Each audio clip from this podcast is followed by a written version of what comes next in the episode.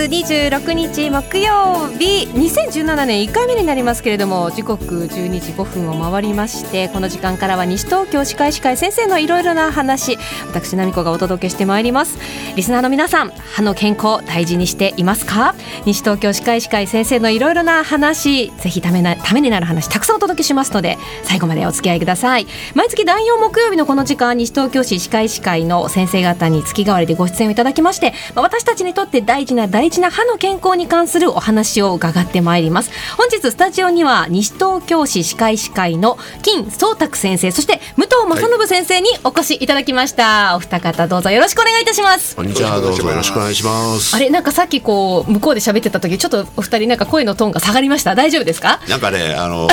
緊張してます、はい、嘘ばっかり。よろしくお願いいたします。よろしくお願いします。本当にねお二人楽しい話いろいろ聞かせてくださると思いますんでね皆さんお聞き逃しなく最後まで付き合ってください。えそしてですねではお二人のクリニックまずはご紹介しましょう。金先生の金デンタルクリニックは、ひばりが丘駅の北口から歩いて、すぐのところにあるんですよね。ねはい、左に曲がってもう松野屋食堂さんってあのとんかつ屋さんの2階になりますね。もう分かりやすいですね、はい、はい、こちらにあるということで。でここ子供にとってはもう上りも下りも特急も見れる素敵な場所に、そうですね。2階からそのちょうど窓越しにその電車が走ってるのがもう丸見えなんで、はいうん、まあ、特に左のその治療台があの子供たちにとっては特等席。特等席ですね。もうすごく電車がよく見えるんですね。まあなんか子供さんっていうとやっぱ診療室からなかなかに入ってこないかったりするんですけど、はい、実はもうドアドーンと開けると電車が走ってる いいですね、まあ、それね。走ってもう窓にへばりついて、まあ、なかなか窓から離れないんですけど、まあ、見ながらこう治療ができるっていうとお子さんたちにとってはね本当そういいですよね。そうですね、まあ、意識がそっちに飛んじゃってる。から、ね、治療台座らないでそのまま立ったまま検診したりすることもあります。それはあの計算でお子さん計算ですね。はい。さすがですね。そうすると3歳児検診1歳、うん、あまあ3歳児検診はあの西東京市でやりますけれども、はい、1歳半検診なんかはもうまあ、大体23分あれ終わっちゃう。じゃあ歯医者が苦手でお子さんがなかなか行きたがってくれなくて困ってるお母さんなんかは、はい、ね、よかったらぜひそうですね。電車見に行こうよっていう感じでね、はい、いいかもしれないですよね、はい、それだけでもいいんですか？治療なしで、電車見に来るだけ、い、いそうです。今日このもうここでねきちんと許可を得ましたから。意外とあの子供にねその治療しないああしないよっていうと普通に理解してくれるんですよね。もう治療するぞって気迫出しちゃうと、ね、やっぱり腰引いちゃうから。なるほど。そういうこう、フラットな感じで構えさせずにっていうそうですね。あと離れさせちゃえば34回それを繰り返していくと、まあ、話聞いてくれるようになるんで。じゃあちょっと今のね感じでぜひ歯医者が苦手なお子さんをお持ちのお母さんよかったらぜひ金先生のクリニックに来ていただきたいと思います。ありがとうございます。そして武藤先生のクリニックなんですが武藤歯科は田無駅南口から徒歩1分のところにありましてプリンスプラザ田無というとてもモダンな作りの丸い建物の2階にあるんですね。そこに昔はと付け加えてほしい、ね、昔は？今は？もう普通のもうどこにでもある今はデザイナーズマンションの方があいろいろありますけれども、はい、昔は一時期ちょっとね、はい、あのできた当時はあのレンガ作りは80年代はすごい流った。でも80年代なんかそういうでもいいじゃないですか。その時ってすごい話題になったんですか？ちょっとだけね作りが面白いんで、うん、ちょっと話題になったみたいですけど。そうなんですね。そこは1階には串カツ恵比寿が入ってはい。前はあのモランボンって言って焼肉屋さんだったんですけど、はい、あの今えっとレッツにいるあのリー・タタナリのお父さんがやってらっしゃった焼肉屋さんなんですけども、今は恵比寿に変わって。そうなんですね、はい、そういうところ目印になってるところだとねクリニックの説明もしやすいですし。実はね、ね、僕あそこのビルしょっちゅう行ってんですよ。あの食助さんとかね。あと美味しいですよ食助屋さんこの間行きましたね食助はやってるの。あと建造とか奥にあるんですけども、あのえっ、ー、とあれはなんだ串やっぱ串焼きとあとおでんか、はい、とかあるんですけどじゃああの二人のクリニックの紹介からなんか美味しい食べ物屋さんの話になりそうなので はいここからはあのちょっとお歯医者の話本番の話をいろいろと聞かせていただきたいと思います、はい、今日は二人の先生をお迎えしてお話を伺ってまいります、はい、西東京歯科医師会先生のいろいろな話スタートです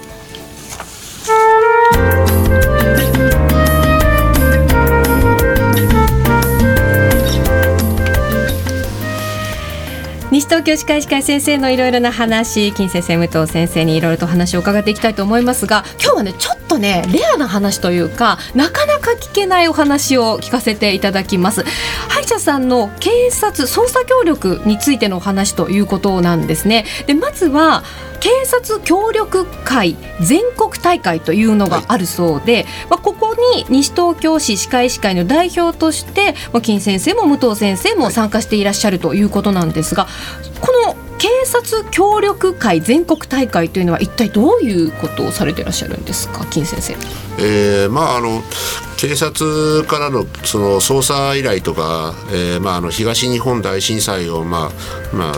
皆さんご存知だと思うんですけれどもああいう大災害が発生した際の、えー、例えば身元不明のご遺体とかですね、えー、これを鑑別診断するのに、まあ、当然歯型とか国内のその治療痕こういったのをこうデータベースから検索して、えー、患者あのご遺体の身元を判明したりとか、またトリアージといってですね、あの治療順位のえー、優先順位をつけるような業務を、まあ、我々が担っていくことで、まあ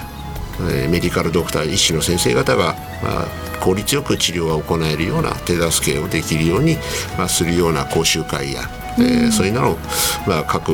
都道府県の歯科医師会がやるんですが、まあ、それ1回全国で集まって、はい、まあ、僕が行ったのは宮城県とか、えー、岐阜なんですけれども岐阜県なんですけれども宮城県が、えー、主催されました時は当然東日本大震災の、えー、被災状況からの報告なんかも、えー、宮城県警察や、うん、えー、宮城県の歯科医師会の先生方から、えー、いろいろお話を伺いました。なるほど。本当にそのリアルな報告そして勉強会ができる会ということなんですけれども、はい、あの武藤先生は2012年と13年の2年間ここに代表として西東京市歯科医師会の代表として参加されたということですが、はい、実際お話を伺ってみていかがでしたか？まあ実際僕たちはまだ実際問題その現場に出てるわけじゃないのでそういうふうなデータとか写真とかを見せていただいてでこういろいろこうこういう状態こういう状態になりますっていうふうな報告みたいなのを受けるだけなのでまだちょっと感覚的には人事みたいなところがあることはあるんですけども、はい、実際あの僕最初に行ったのは郡山なんですけども震災から翌年年だったんですけども、うん、結構もう道とかガタガタになってて、はい、最初これあの道のね整備不良かと思ってたんですよ。そこが1メーターぐらいこう段差ができてんであこれ震災なんだって 改めて、はい、思った次第で。そっちの方がちょっとどちらかというとその講習会でもそっちの方があのリアルに震災を体験することになったわけですよね、はい、まあ、その中で2012年というとまさに2011年に起こった震災の翌年ということですがやはりいろいろなお話報告っていうのは出てきましたか？えあのもともとそのなんていうんですか会を主催する時のテーマっていうのはその多分震災する前からちょっと起こしたんで実際問題そういうふうにあのじゃあその話題にしようっていうふうなあ前もっての準備はあまりできてなかったと思うんですよね。だからそういうふうなところはちょっとしかちょっと触れられなかったんですけどもその翌々年以降からはそのいろいろなその東震災のデータとかも出多分出てきてると思うのでまさに金先生が行かれた、ね、去年、はい、一昨年あたりはもう一段落したところでデータが出てきてるのでかなり具体的な数字がね、ね。うん、出てきて、まあ、あのその時にどう動いたかっていうのを、まあ、実際に、えー、拝見させていただいた、まあ、元ものをもとに、まあ、僕らがまだ震災はそんなそこまでは体験しないわけですが実際起こった時にどう自分たちが活動したらいいかのフィードバックをやっていこうかなとつなげられるあと一つは、はい、あと参加されたその歯医者さんが、うん、あとどういうふうになったのか、うん、そうですね。そう。どういうふうにやっぱあのやっぱ僕たち普段あの名前の患者さんを見てらっしゃる見てるので、はい、あの五代満足なんですね。だけどもやっぱりそういうふうに震災なんかに遭われた方はやっぱりいろんな状況の方が運ばれてくるのでやっぱりあの、まあ、昔でいう心身症みたいなかかっちゃう先生もいらっしゃるってことで。そうですよね、はい、かなり過酷な現場かなり過酷な話を聞きましですよね。はい、でそんな中であの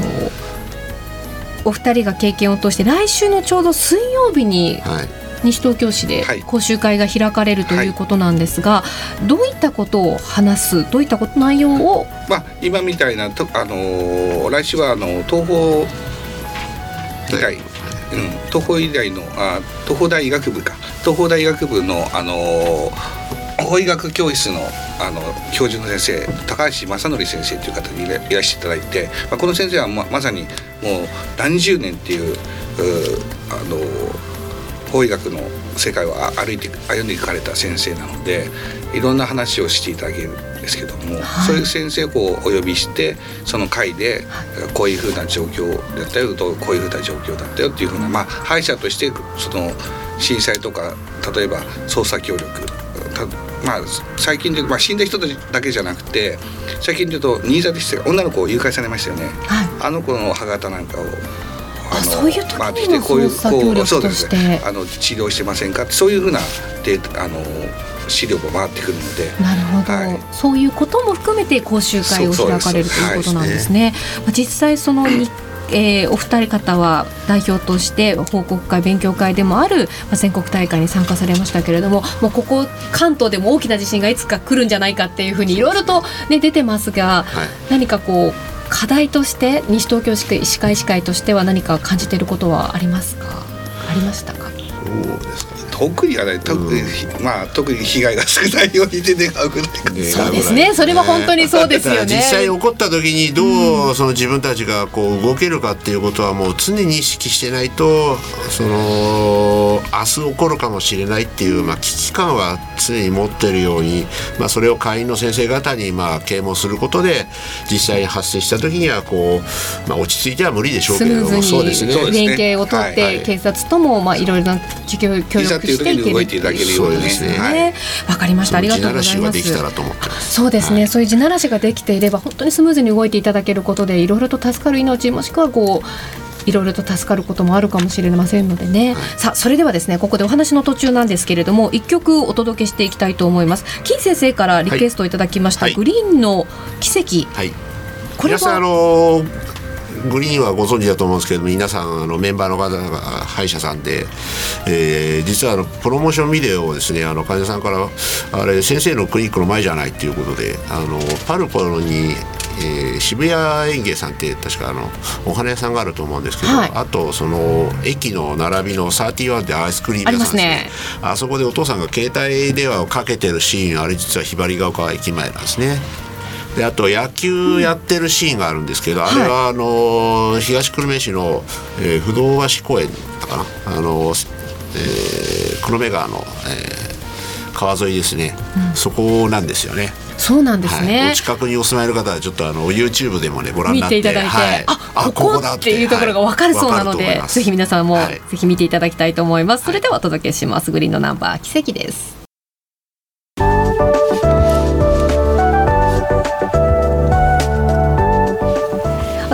ます。西東京歯科医師会先生のいろいろな話引き続き金先生武藤先生どうぞよろしくお願いいたします。ね、なかなか普段聞けないようなレアな話聞けましたよね。で警察への捜査協力というのも歯科医師会の先生方の活動の一環としてあるっていうのは、まあ、ドラマなんか見てると、はい、あの皆さん科捜研とか、そうそうそう。あの立ち入り禁止のところに白衣着てご苦労様ですって。言ったりするんですか？それはないですね